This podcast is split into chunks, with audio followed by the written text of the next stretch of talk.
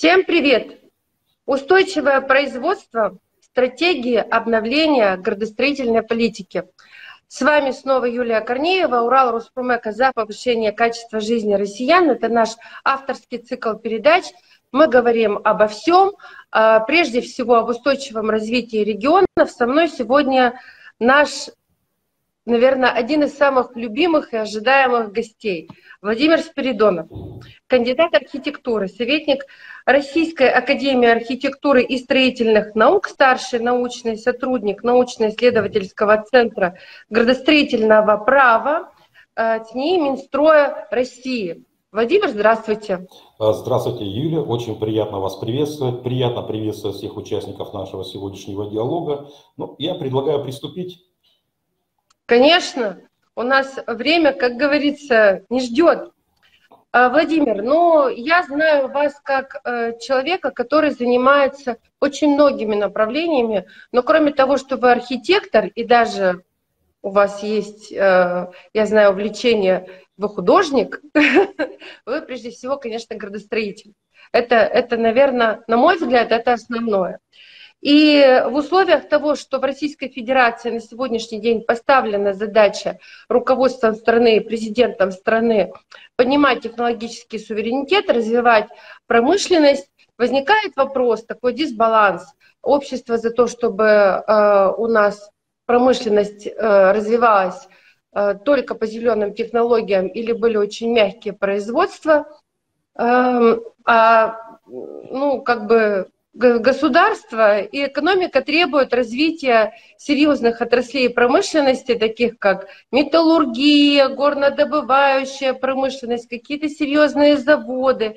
И вот эти вот промпредприятия, э, на сегодняшний день мы не раз, не раз с вами обсуждали, что нужно все-таки развивать по технологии зеленых производств.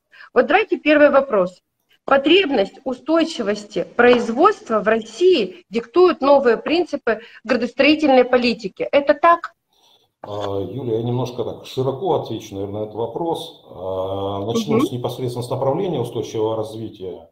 А, оно связано с обеспечением исключительно экологического благополучия, с учетом баланса интересов настоящего и будущих поколений, понимания возможного ущерба и условий его восполнения. А, поэтому данный термин сегодня очень аккуратно применяется в сфере градостроительства и архитектуры.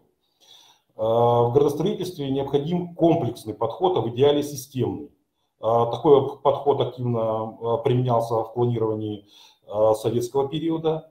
Сегодня, наверное, правильно говорить, стратегическое градостроительное планирование в идеале построено на принципах целеполагания, прогнозирования, программирования, проектирования – а, и планирования реализации решений. А, при этом объектами планирования и проектирования должны выступать не зоны и объекты инфраструктуры обслуживания населения и производственных зон, как социальной, транспортной, инженерной инфраструктуры, а системы, комплексы и каркасы. Это пространственные системы населенных мест, в том числе городские агломерации и группы. Это производственные пространственные комплексы и инновационная инфраструктура. Это природно-рекреационные пространственные комплексы, сельскохозяйственные пространственные комплексы, а также каркасы а, транспортно-логистический, инженерный, социальный, рекреационный, историко-культурный, природоохранный, а, ну и само собой пространственные структуры ЖЭС, садов и огородов. Угу. И это все развивается на одной территории в рамках единой системы расселения. Потребность в таких объектах планирования, как комплексы и каркасы, Э, привело к новому направлению сегодня. Это стратегическое пространственное планирование, как я говорил, в рамках которого появляются такие объекты планирования, как э, городские агломерации, кластерные системы. Э, сегодня пространственное развитие определено нормативно как совершенствование системы расселения и территориальной организации экономики за счет эффективной государственной политики, в том числе на уровне регионов. Э, существует эм, огромное количество пространственных кластерных форм. Это особые экономические зоны, территория опережающего развития, э, зоны территориального развития, территориальные инновационные кластеры, территориальные центры генерации и коммерциализации знаний, как Наукограды, Академгородки, зато федеральные инновационные центры, как эм, Сколково или Иннополис, но при этом сегодня нет единого подхода, единого классификатора структур таких и таких объектов. Современное стратегическое планирование должно опираться на формирование зон и территорий партнерских интересов, развитие пространства на основе их уникальных особенностей, в том числе производственных территорий, как источников конкурентных преимуществ. А градостроительное планирование и проектирование э, в этой системе планирования должно выражать такое развитие, формирование э, соответствующих систем комплексов и каркасов, которые отвечают э, данным задачам. Наверное, ну вот отвечу так на ваш вопрос. Ну, я-то с вами согласна, что э, вот классные, кластерные формы развития производства промышленных площадок, это, наверное, наверняка самое оптимальное, то, что на сегодняшний день придумано человечеством. Э, я вообще за это э, направление э, была еще лет 10 назад, если честно. Э, потому что все-таки, учитывая свой собственный опыт э, работы и с проектами, и в том числе как общественник, а, получая жалобы от народа, населения нашего любимого, их же тоже можно понять, они живут на этой территории, естественно, что они переживают за экологический статус этой территории. А, мы вот посчитали, э, посчитали приблизительно, я прикинула, а досчитал Э, уважаемый господин Вениаминов, вам известный наш бывший архитектор Свердловской области, что жалобы, которые поступают от населения на, от населения на деятельность предприятий, на 50% э, в основном э, решаются за счет вот урегулирования пространственного развития данной территории. То есть, иными словами, мы э, могли бы не иметь этих проблем, если бы изначально сразу э, правильно проектировали э, те производства, которые, ну, на Урале, вот, допустим, я живу на Урале, на Урале без производств как жить? Мы добывающий край, мы перерабатывающий край, это нормально. Вот. Поэтому, вот, значит, Вениаминов сказал, что вообще на самом деле 53%, то есть даже больше, чем половина жалоб именно связана с этим. И вот сейчас, после выступления президента, мы слышали там какие-то жалобы, я знаю, какие жалобы еще поступали э, от населения, я знаю, что у нас по э, территориям промышленным территориям Российской Федерации э, ну, население достаточно активно э, выступает против развития производств. Но ведь это же неправильно. Производство – это экономика. Без денег невозможно. Да, не просто. Это ни одного региона нет на территории Российской Федерации, ни одного э, крупного города, не обладающего существенной промышленной или производственной базой. А, да. Само собой, без этого а, невозможно развитие ни одной территории. А, это является очень сильным стимулом развития страны. И, как правильно вы отметили, грамотность планирования, грамотность размещения этих объектов не как отдельных объектов, а в виде системы комплекса, увязанного с системой расселения, система со структурой комплексов природоохранных, зеленых, крайне важно. И а, это действительно а, решает большинство вопросов, как экологических, так и планировочных, так и маятниковых в части движения, работа центр город, работа центр жилье и так далее, и так далее. Да, и вот, знаете, если еще, ну, два слова буквально сказать, мы редко говорим на такие чувствительные темы, а, потому что, ну, не знаю, это, наверное, только вы, Владимир, можете вот так вот с открытым забралом а, обсуждать эти проблемы, но они же есть. Их не надо замалчивать, нужно об этом говорить. Но нужно доносить до населения, до э, предпринимателей в том числе, э, кто является инициаторами проектов, до проектантов в том числе, даже так, потому что э, эти вопросы нужно доносить. Да, они есть, они существуют, и их можно разрешать. Вот, например, я недавно была э, месяца полтора назад на Алтае, на горно, в, горно, э, в республике Горный Алтай. У них проходил интересный очень форум «Нить природы». Ну и известно, Алтай объявил себя экологической столицей Российской Федерации. Что это значит? Но это же не значит, что вообще там ничего не будет. Ни допустим, там предприятия энергетики, без которых невозможно даже и туристическую деятельность уж точно сделать. Все это будет. Просто это все будет э, запланировано и таким образом выстроена стратегия, чтобы минимально причинять ущерб природе и максимально принимать э, для разрешения этих вопросов зеленые технологии. Вот в связи с этим у меня вопрос – стратегии обновления и озеленения производств. Вот какая роль архитектуры и градостроительства в этом? А, спасибо, Юрий, за вопрос. Мы, как говорится, так, от э, системы э, пришли непосредственно к объектам, э, производственным или промышленным объектам, как объектам планирования да. и проектирования. Э, следует отметить, что на сегодняшний, на сегодняшний день важно внедрение индикативного планирования учитывающая создание единой системы индикаторов оценки состояния среды, планирования и проектирования, в том числе а, производственных объектов и комплексов. А, к жилым городским пространствам Минстрой России так или иначе разработал и внедрил э, эти индексы, это индексы качества городской среды. Они ориентированы на 6 пространств или объектов оценки и 6 критериев или предметов оценки. А, объекты – это жилье, общественно-деловая инфраструктура, улично-дорожная сеть, социально-досуговая инфраструктура, озелененные пространства, общегородские пространства. А предмет оценки – это безопасность, комфортность, экологичность и здоровье, идентичность и разнообразие, современность и актуальность среды, эффективность управления. По сути, к иным территориям таких индикаторов нет, но очень важно, что озвученные мною предметы оценки, которые представлены Минстроем России, но ровно также можно отнести к э, производственным территориям. Поэтому причина – это отсутствие нормативного понимания объекта оценки более широко, что мы оцениваем в рамках производственных территорий, любых территорий, которые не относятся чисто к жилому городскому пространству. А при этом предметы или критерии оценки вот вполне определимы, часть из них в обязательном порядке должны отражать э, чисто градостроительные такие условия, э, как комфорт, образная идентичность, привлекательность, благоустроенность территории и так далее.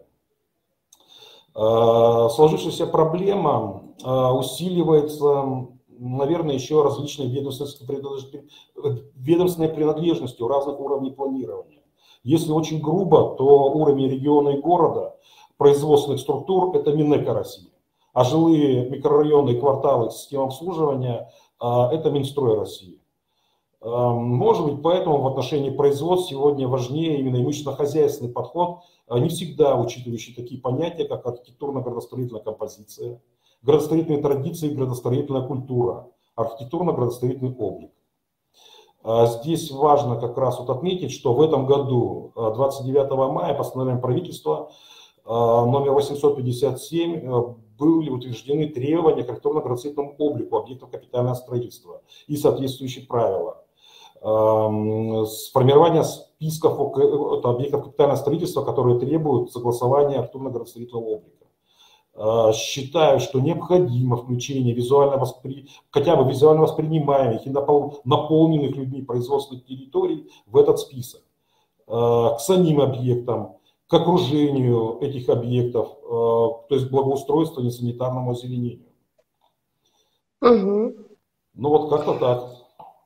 Слушайте, ну вот этот вопрос, который мы с вами запланировали в сегодняшней беседе, это то, что мы не успели с вами поговорить в прямом эфире, посвященному десятилетию Минстроя России. Выступали мы с вами, помните, в медиацентре в прямом эфире. А после этого уже министр строительства э, поздравлял всех э, строителей, градостроителей, архитекторов России с десятилетием э, Минстроя, с Днем строителя. И вот как раз мы этот вопрос с вами не э, успели из-за того, что это прямой эфир озвучить, потому что вот на мой взгляд он очень важен. И на самом деле человек, который не является архитектором, градостроителем, э, инициатором проекта, и вообще у него может быть не техническое образование, он зачастую воспринимает вот эти большие э, комплексы заводские как угрозу. Если она еще ко всему прочему убогая, серая, страшная, люди э, воспринимают любой человек, и вы в том числе, хотя у архитекторов, наверное, немножко другая шкала ценностей, но все равно цвет, форма и облик будет влиять всегда на э, подсознательные процессы человека. И э, то, о чем мы с вами э, сейчас разговариваем, сделать, допустим, производственные комплексы более привлекательными, но есть же современный э, дизайн, э, или это не дизайн, э, внешний дизайн промышленных комплексов. Люба, есть такое? Я более того скажу, э, почти во всех архитектурных институтах есть э, кафедра промышленной архитектуры. Вот. А, мало того, этому посвящены целые учебники. А, есть шикарные примеры, а, есть а, практики реализованные на территории нашей страны, которые ну, восхищают даже своей уникальностью в архитектуре, в благоустройстве, в уровне комфортности. И это создает определенные, скажем так, эм, большие, очень большие плюсы для тех, кто там работает и тех, кто воспринимает эти пространства и эти объекты. Конечно. И э, когда ты идешь мимо такого современного, порой даже, ну сейчас уже стали появляться, потому что эта проблема, она не нова, и мы на платформе ее как-то несколько раз обсуждали, даже с Боковым Андреем Владимировичем, народным архитектором Российской Федерации. Вот, э, ну, коротко обсуждали. Эта, эта ситуация сейчас э, должна развиваться более динамично и положительно. Я имею в виду в том числе, чтобы все-таки а, промышленные комплексы, инициаторы э, проектов э, ну, давали в тех задания своим архитекторам, своим проектантам сделать здание привлекательным. Юля, Если оно будет привлекательным, того, это будет здорово. Да, извините, Юля, что перебиваю, я даже более да. того скажу. А, как я вот э, недавно отметил, только в этом году, летом этого года, Э, нормативно э, были закреплены требования на федеральном уровне э, к архитектурно-градостроительному облику объектов капитального строительства.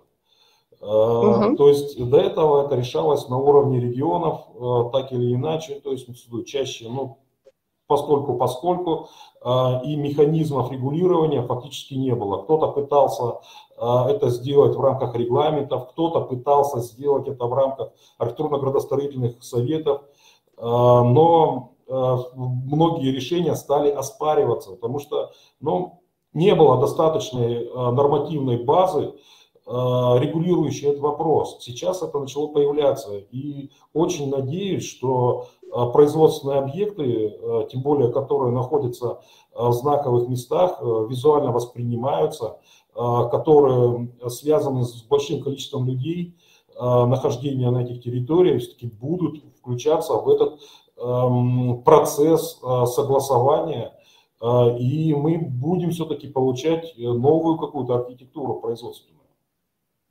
Конечно, мы же э, с вами находимся э, в зоне передачи Урал Руспромека за повышение качества жизни россиян.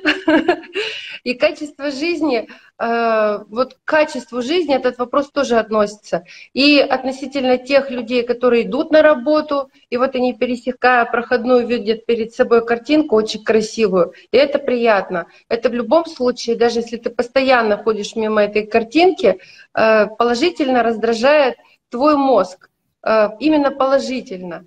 Те люди, которые живут рядом с этим объектом, ну, допустим, в зоне там даже километр-два э, и так далее, ну, его видно, этот объект. Если они видят не чудище, снежище, серое, страшное, убогое, а нормальное, современное, комфортабельное здание, которое не вызывает под, у подсознания какого-либо испуга, скажем так. Это очень сильно влияет на имидж. И это правильно. Я надеюсь, что вы, э, я знаю, что очень много пишете статей, э, у вас больше, наверное, уже 150 статей, Нет, я думаю. Больше 100 публикаций. Больше 100 публикаций. Вот, я думаю, что одну из публикаций вы все равно сделаете на эту тему, может быть, потому что эта тема крайне важна, и, и я думаю, что она дальше будет иметь еще большее значение. Вот. А мы сейчас с вами, э, давайте вот вернемся все-таки к вопросу комплексного развития территорий, промышленных в том числе. Э, мы обсуждали это неоднократно с вами просто в беседах э, и после того эфира, который я упоминала, как каким образом нужно правильно планировать, проектировать и выстраивать стратегии территорий, промтерриторий. И все-таки вот я задаю такой вопрос. Зона расселения, социальные объекты, комфортная среда, как неотъемлемая часть градостроительной кон- концепции промгородов, именно промгородов. Э, так, попробую ответить. Очень такой сложный и такой обширный вопрос. Э, производственные структуры э, и системы населенных мест, городские пространства тесно переплетены. Они занимают одну территорию, одно пространство, используют те же, инфра... те же самые инфраструктуры, транспортные, инженерные, социальные. И объект планирования поэтому один. Важно четко понимать все взаимосвязи, как живет производство как формируются маятниковые связи между жильем, центром производства, а, как а, передвигаются люди, что они видят а, и где они находятся. Промгорода, зато академгородки, промышленные комплексы, структура расселения населенных мест – это не только часть общего экономического процесса данной территории и расселения, это не только производственно-инновационные центры регионов и страны, но и часть жизнедеятельности а, людей этой территории. А, то есть данная территория обладает эм, теми же потребностями тех же людей в комфорте, благоустроенности, эмоциональной образной выразительности.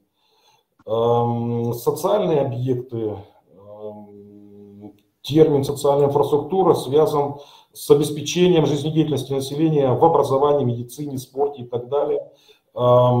Даже более широко стоит использовать, наверное, понятие инфраструктура обслуживания. А, потребность социальной инфраструктуре есть везде, где живут люди, где работают люди. А, это, опять же, единая инфраструктура, а, которая должна быть внедрена не только в систему э, жизни людей, э, в жилые вот эти комплексы, но также э, напрямую связана с производственными процессами, с обслуживанием людей в рамках этих процессов. И опять же должна включаться градостроительно и архитектурно в общий вот этот концепт. Да, потому что э, как бы это следует делать хотя бы даже для того, чтобы э, трудовой ресурс, а для каждого предприятия трудовой ресурс это все, потому что можно сидеть на Золотой горе, а, но без человека ты ничего не сделаешь в данном случае. Понятие значимости человеческого капитала, а, она в приоритете абсолютно точно. Вот. И трудовой ресурс, конечно же, можно только удержать около э, вот предприятия, где человек работает, определенными комфорт, ну, комфортными зонами. Не только жилье, конечно же, и социальные объекты и все остальное, потому что мир на сегодняшний день э, серьезно шагнул вперед, и молодежь видит, как можно жить в других местах, крупных городах, мегаполисах. И если этого нет, то, соответственно, отток рабочей силы, он более значимый. Если это есть, то в данном случае у предприятия есть шансы не просто выжить в ближайшие 10 лет, но и остаться на плаву ну, до того цикла, когда потребуется какая-то реконструкция. Юлия, скажем я, так. Да, более того скажу, относительно жилой социальной инфраструктуры, это же был достаточно серьезный перелом а, в умах да. девелоперов, а, когда а, прошло у них достаточно серьезное осознание, что вложение средств в, в обеспеченность развиваемой территории жилой застройки, в ее архитектуру, в благоустройство, в том, что не все нужно застраивать, нужно оставлять пустые зеленые территории, но обязательно их благоустраивать, наполнять как общественное пространство, а, это существенно повышает маржинальность самих проектов. И девелоперы сейчас понимают, что если не в это вкладывают, а, это повышает уровень комфорта, а значит а, меняет и ценовую политику данного жилья. Да. То же самое должно произойти в умах ну, всех остальных, в том числе производственников. Да, производственники в данном случае, они люди без лирики, у них утром деньги, вечером стулья.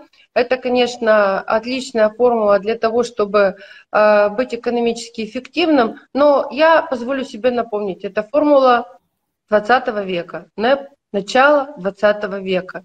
Поэтому, уважаемые господа, те промышленники, которые нас смотрят, пожалуйста, подумайте, насколько вы продвинуты, если вы до сих пор используете эти принципы э, развития своих предприятий. Я думаю, что мы еще потом как-нибудь с вами прямо отдельно на эту тему поговорим, потому что эта тема значимая, она очень емкая, и на нее вот так одним вопросом э, ответить нельзя. Надо э, эту тему э, нам с вами взять на заметку, и сделать из этого отдельную беседу, которая, мне кажется, будет очень полезна вообще всем, и включая даже вашим коллегам, градостроителям, потому что обмен информацией, он очень важен. И поэтому я перехожу к следующему вопросу. Вот э, так как мы занимаемся, наша платформа, международная экспертная платформа Урал Роспромека занимается различными мероприятиями, э, которые касаются взаимодействия экспертов. Мы говорим на своих мероприятиях о том, кто что сделал, кто чего достиг, э, говорим о проблемах, обмениваемся информацией, э, может быть, рождаются какие-то новые планы. Но те люди, которые не относятся к экспертному научному сообществу, говорят, слушайте, ребята, очередная говорильня, Зачем вам это надо? Что вы эти выставки, эти ваши бесконечные, какие-то конгрессы? Э, что вы ерундой занимаетесь? Идите работать. Как вы считаете, вот эти выставки, конгрессы, выступления, диалоги, обмены информацией, иные мероприятия, насколько они значимы? А, ну, вопрос, наверное, не только в компетенции одного или группы специалистов а в рамках решения да. конкретной задачи, не только в том, э, что в обсуждении часто находят э, истину или компромисс по конкретному вопросу, а в целом формируется сознание как профессиональное, э, так и формируется понимание требований потребителя, людей по в целом по проблеме. У нас законодательство формируется на основе инициатив э, депутатов, сенаторов, общественных структур, профессиональных институтов и союзов. Э, также все остальное, все остальные нормативно-правовые акты. Э, если они неформальные, то проходят разные стадии обсуждений, в том числе общественных. Это закреплено законодательно, необходимость общественных обсуждений или публичных слушаний как неотъемлемая часть принятия многих МПА, напрямую связанных с условием жизни людей, их интересами. Необходимо, а, чтобы появлялось сознание и понимание а, определенных вопросов у населения в области архитектуры и градостроительства, понимание у экспертного сообщества. Это возможно только в рамках вот таких дискуссий. Роль экспертов в принятии решений критически важна во избежание принятия ошибочных решений и поиска компромиссов. И этому мы должны учиться а, с учетом изменения законодательства, поиска предложений для этого законодательства и нормирования. Считаю, что необходимо активное привлечение архитектурно-градостроительных профессиональных советов, общественных советов, обсуждений инициатив по любому градостроительному развитию, любого объекта, планирования и проектирования. Также необходимо внедрение инициативных аналитических площадок по типу, по типу как сейчас на Москве, активный горожанин, активный гражданин или добродел, а, площадок диалога и обращения к власти, к гражданам, внедрение интерактивных цифровых моделей для жителей, для их инициатив. Важно а, максимально широко понимать потребность, для кого это формируется, и формировать угу. соответствующие компетенции как у профессионального сообщества, так и у граждан.